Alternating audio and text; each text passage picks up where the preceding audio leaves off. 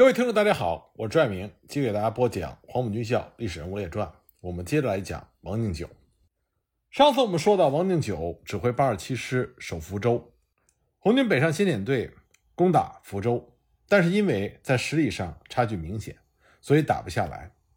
参谋长粟裕提出了撤退意见，最终呢，中共中央代表曾洪易、政委乐少华也觉得袭取福州无望，因此表示同意。那么，红军北上先遣队主动撤出战斗，然后就转移抵达了福州东北二十公里的桃园北辰岭地区宿营。这里距离闽东游击区只有十公里左右。那么，因为长期的行军作战，部队十分疲劳，干部战士一躺下，很快就进入梦乡。作为参谋长，苏玉知道肩上的责任，他把部队目前的处境又仔细想了一遍，就派出一支侦察部队。他怕王敬九的八十七师。派出部队尾追，粟裕的担心不是多余的。王定九的确派出了追击部队，可是粟裕所派出的侦察部队在黑夜里走错了路，从福州追来的八二七师一个团就突然闯入到桃园和祥虎之间的梧桐山高地，和北上先遣队的警戒部队相遇，双方立刻就交上了火，情况十分危急。粟裕迅速率部投入了战斗，组织优势兵力和火力。首先将突入的国军击退，接着呢，紧急部署部队抢占阵地，迎击国军的反扑。天渐渐亮了，战斗同时在桃园西南的祥虎、茶亭、汤岭、板桥等地展开，激战了整整一天，双方逐步形成了对峙状态。那八十七师的增援部队源源开来，企图实施两翼包抄，还出动了飞机狂轰滥炸、俯冲扫射，形势对于红军来说越来越不利。粟裕敏锐地洞察了王敬九的意图，力主尽快的撤出战斗。先遣队的政委乐少华也觉得形势严重，赞成了粟裕的意见。部队趁着夜色悄悄地撤出战斗。粟裕亲自率领一个连殿后掩护，部队继续向闽东游击区转移，这才摆脱了王定九八十七师的追击。一九三五年四月，王定久被授予陆军少将军衔。那么众所周知，王定九所率领的八十七师和我们之前讲到的余继时率领的八十八师，这是国军中最早的两个德械师。尽管有很多人知道这两支德械师，也知道他们是国军中的精锐，但很多人并不是非常的了解，为什么在上个世纪三十年代，国军要进行整编，为什么要组建德械师，而国军整编的难度为什么会那么大？上个世纪三十年代的国军，用一句话来评价的话，那就是数量惊人，品质更惊人。那么，品质的惊人是负面的，而不是正面的。从账面上来看，到了一九三七年上半年，中国陆军一共有一百九十一个步骑兵师，五十六个独立的步骑炮兵旅，按照编制来说，拥兵二百万之众，这个规模大大超过了同期的苏联陆军。一九三五年，苏联红军全军是九十三万人，到了一九三八年，也不过是一百五十三万人。从数量上来说，国军是当时世界上的顶级水平。不过呢，这支军队的战斗力也是参差不齐的，令人吃惊。这个时期的中国陆军的第一个特点就是杂，人员杂，装备也杂。民国时期流行着几句话，一句呢是“好男不当兵”。好铁不打钉，还有另外一句话：不当胡子不当将军。所以我们可以看到，在老百姓的眼里，兵匪一家，这是非常常见的。从北洋政府时期到南京国民政府时期，中国处于一种空前混乱的情况，各派势力反复搏杀，社会混乱不堪，有枪便成王，有奶便是娘，成为了那个时代很多武装首领奉行的信条。尽管蒋介石想要建立自己嫡系的中央军，但是在当年北伐战争开始的时候，构成北伐军的除了黄埔嫡系，还包括粤湘桂等地方系统军队。后来呢，随着北伐战争的发展，大批的原北洋军系统的部队被收编和改编进了国民革命军的队伍，本来就不够纯正的国民革命军就开始变成了一锅大杂烩。那么在北伐战争之后，蒋桂战争、蒋唐战争、中原大战，蒋介石又先后和当年的战友们几次大打出手，收编了各系武装无数，这样就让那一锅大杂烩更加热闹。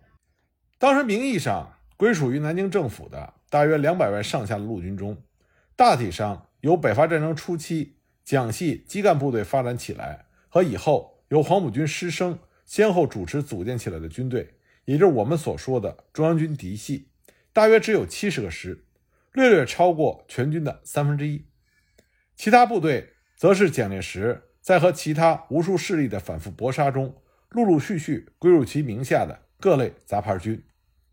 各种不同系统的军队，有着来历不同的军官队伍，有着五花八门的军需制度和装备体系，连编制都各不相同。仅仅陆军的步兵师的编制来说，中国当时就有三团制、两旅四团制、三旅六团制、三旅九团制等等。那么部队编制混乱，武器装备则更为混乱。在那个时代，任何军阀人物对于枪杆子的重要性都是心知肚明的。在外购和自制武器方面，他们都是舍得花钱。不同系统的武装有着不同的武器来源，这就造成了当时中国军队武器装备出现了异常混乱的局面。当然没有办法实现现代化、制式化。仅仅以陆军最基本的武器步枪为例，除了国产的汉阳造以外，德国的新老各种毛瑟步枪，以及在捷克、比利时等国的仿制型，苏联的水莲珠、日本的金钩枪和三八大盖，这在中国都属于非常常见的武器。再加上国内无数种自制的步枪。中国士兵手中的武器自然也是千奇百怪、五花八门。抛开性能好坏不说，战时的后勤保养就是一个天大的难题。那么，这个时期中国军队的另外一个突出的特点就是人员素质差。二十世纪上半叶，军事技术发展非常的迅速，新型的武器装备不断的涌现，战争的形势也开始随之发生新的变化。在一九一四年到一九一八年一战中。和一战结束之后，坦克、飞机、潜艇、航空母舰这些新式装备陆续的出现，战争的形态开始由传统的平面战争向立体化战争转化，机械化作战的概念也出现了迅猛的发展。到了十几年之后，全世界一批杰出的军事家都已经断言，未来的战争形势必将是从地面到海底到空中的立体化、机械化的全方位战争。只有在一支由现代化的军事思想和现代化的武器装备武装起来的军队，才能够在未来的战争中立于不败之地。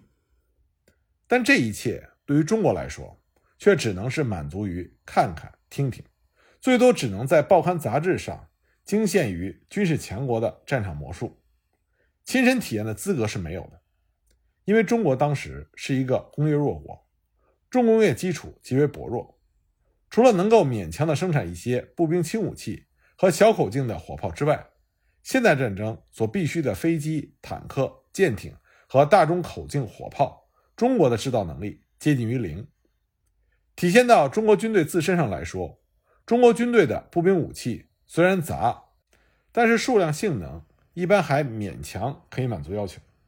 但是在现代战争中居于统治地位的火炮，则无论是质还是量都非常的差。据统计，到一九三五年初，国民政府所能控制的军队中所拥有的各种火炮只有四百五十七门。另外一种说法呢是五百六十七门。但不管是哪一个数字，都是十分可怜的，因为当时中国陆军有近二百个师，把这个可怜的数字平摊进去，每个师连一个四门制的炮兵连都摊不到。至于说坦克、飞机和舰艇，中国军队所拥有的那点数量，基本上可以忽略不计，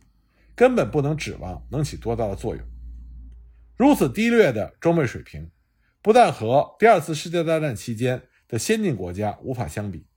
就是和二十年前一战时期的德法英美等国所表现出来的火力密度相比，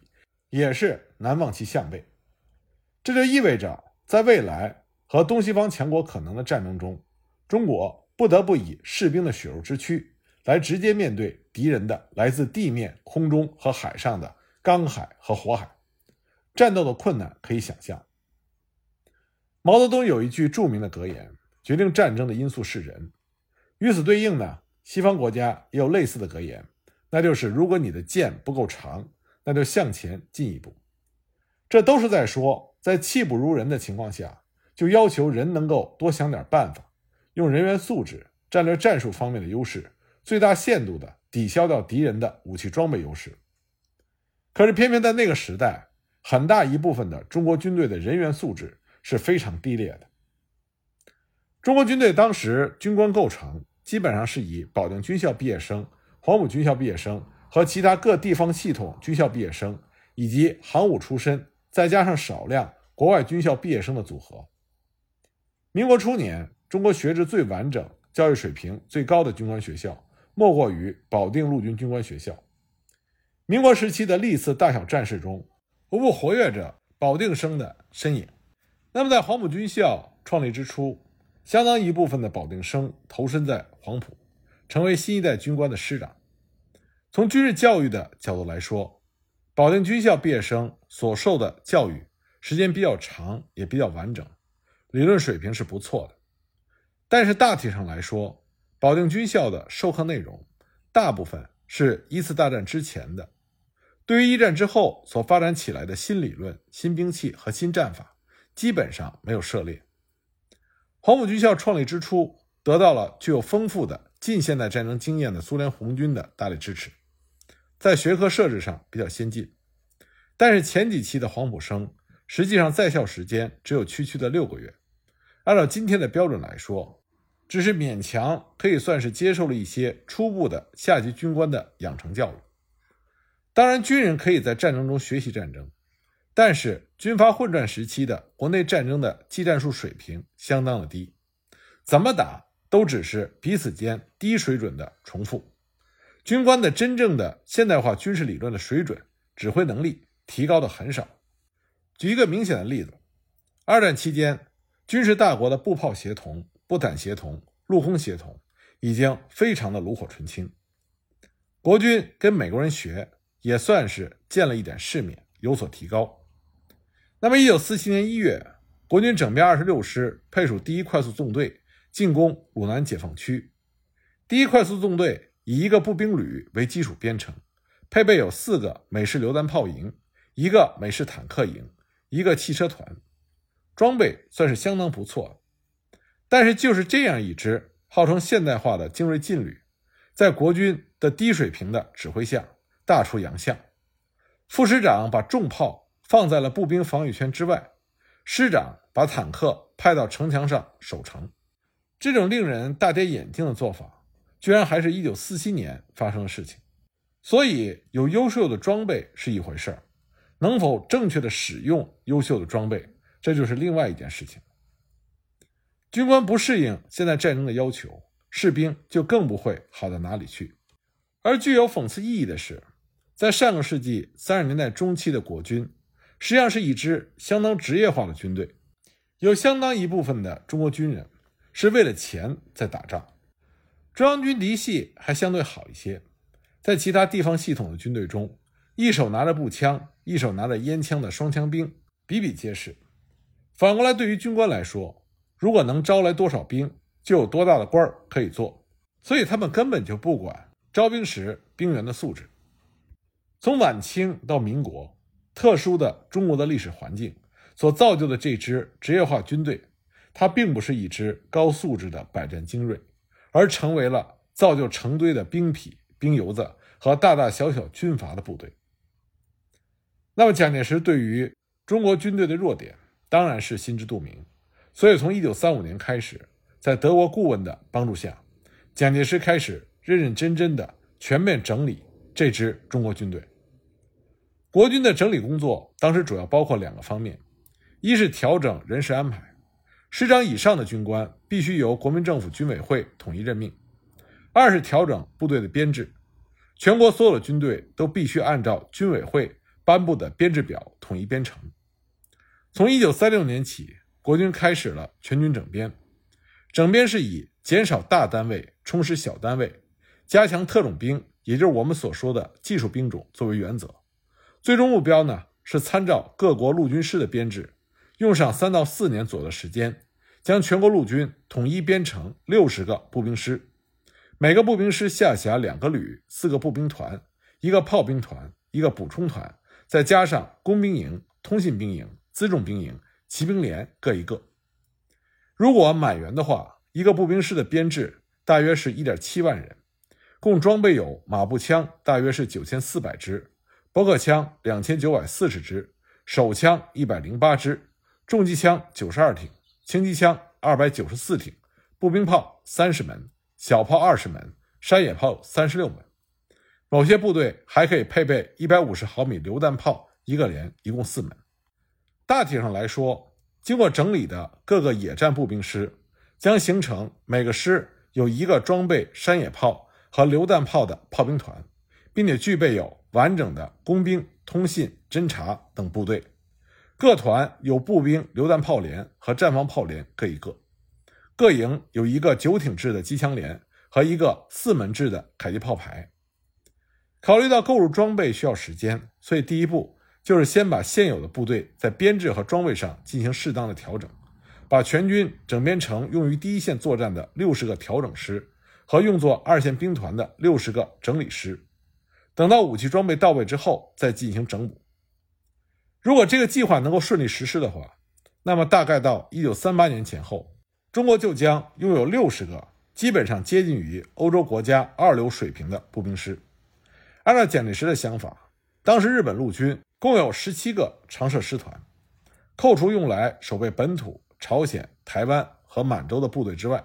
能投入到中国战场的军队将不会超过十个师团。如果中国的两个师可以和日军的一个师团相抗衡的话，那么中国陆军将可以在未来战争中对可能的入侵日军形成三对一的优势，那么自然是胜券在握。根据蒋纬国的回忆，多年之后，蒋介石曾经亲口的告诉他。这个计划由德国的军事顾问参与协助，并且准备从德国购买四十个师的全套武器装备，但很可惜，因为受到种种原因的干扰，最终没有能够实现。不过，蒋纬国所说的蒋介石的这个计划到底是真是假，仍然难以确定。即使它是真的，蒋介石的这个整军计划过于乐观了。六十个师，按照每个师一点七万人的标准。总计需要大约一百万兵员，这个数字对于人口众多的中国来说，当然不会有太多的困难。但是装备问题却是个天大的麻烦。以装备下级军官的毛瑟手枪一项而论，要编配足六十个师的装备数，总计需要十七万六千四百支。扣除掉原有数量中可以继续使用的部分，光这一项，中国就需要新购十四万一千七百一十七支。师炮兵团所装备的105毫米以下口径的野战炮，满足六十个师需要装备1812门。除去国内原有的数量，那么中国需要新购买1716门。150毫米一级的重炮，计划中需要240门。当时国内除了东北军中有一些仿制的日式落后的150毫米榴弹炮之外，其他部队完全没有这种大口径的榴弹炮。所以全部需要进行采购，那么基本上呢也是从德国购买。那么当时德国自身也在忙于重建武装力量，以德国的制造能力来说，能否在满足自身军队需要的同时，来兼顾这份六十个师的大订单？即便德国人有这份余力，以中国的经济实力，就算人家可以接受乌纱、桐油之类的易货贸易，中国能不能付得清这份账单？令人怀疑，而事实上也证明了这种怀疑。按照整军计划，从一九三四年起，国军需要在五年内分十期采购德国生产的现代化一百五十毫米榴弹炮，共计是二百四十门，每期购入装备一个团所需的二十四门。但实际上，一九三四年到一九三五年，中国采购了第一批二十四门，装备了一个团之后，就暂时无以为继。直到抗战爆发之后，才勉强采购了第二批。各步兵师的情况也没有好到哪里去。把整个陆军整编成六十个现代化步兵师的计划固然是遥遥无期，而整编和调整现有的军队也进行了相当的不顺手。到一九三七年抗战全面爆发的时候，只调整了十五个师，整理了二十四个师，仅仅是第一步的计划完成的也不到三分之一。即使按照调整师和整理师的标准，上述这三十九个师的编制和装备也没有完成。以王敬久的精锐的德械标杆部队八二七师为例，到一九三六年八月，八二七师编制内还缺少一个炮兵营、四个步兵炮连和一个高炮营，等于说重武器基本上没有到位。实际上，这个时候真正完成了调整的步兵师一级单位只有一支部队，这就是德式装备训练的样板部队——中央军校教导总队。所以，我们可以看到，蒋介石计划用尽可能短的时间。打造一支接近于西方标准的，又有相当大规模的现代化陆军，他的动机当然是好的，但是考虑到中国当时的物力和财力，蒋介石的计划明显超出了中国的国力。不过呢，经过整编之后的调整师、整理师倒是比较合用，也基本上符合中国当时的实际情况。以后多年，中国的陆军步兵师除了由两旅四团制变更为更为便于指挥的三团制之外，其他方面变化并不算太大。不管怎么说，经过整理之后的国军至少显得整齐了很多。原有的五花八门的编制形式被调整师，也就是甲种编制和整理师，也就是乙种编制所取代。南京国民政府至少在理论上统一了全国军队的组织形式，不仅在番号上实现了全军的统一，而且部队的编制、装备、人事制度、指挥体系、后勤保障等方面。也初步实现了统一。理论上，中央嫡系的军事长官可以指挥非中央嫡系的部队，非中央嫡系的军事长官也具备了指挥建制内的中央嫡系部队的可能。虽然说由于种种原因，这次大整编并没有取得完全的效果，不过整体而言，对于中国军队的整体战斗力的提高还是起到了相当大的作用。那王敬久的八十七师在整编中就成为了。首先装备德国军械的标杆师。一九三五年秋，王敬久奉命率领八二七师回南京参加了秋季大演习。然后呢，八二七师就被调到江阴驻防。当时国民政府对形势的分析认为，日本人自从一九三一年侵占东三省之后，又在一九三三年侵占了热河，整个华北岌岌可危。中日双方不免一战，所以必须要为即将到来的战争做一些准备工作。一九三五年十二月，为了迅速完成京沪杭三角洲地带的战备，国民政府命令第三十六师、第八十七师和第八十八师这三个国军中的精锐师和几个独立的工兵团，先完成海盐、嘉兴、平望、无锡至江阴县永久性阵地工事的构筑，再推进到嘉善、苏州、常熟。至长江边福山镇线，继续构筑工事，这就是我们所知道的西城芜湖县国防工事。那么，关于这个国防工事的具体情况，我们下一集再继续给大家讲。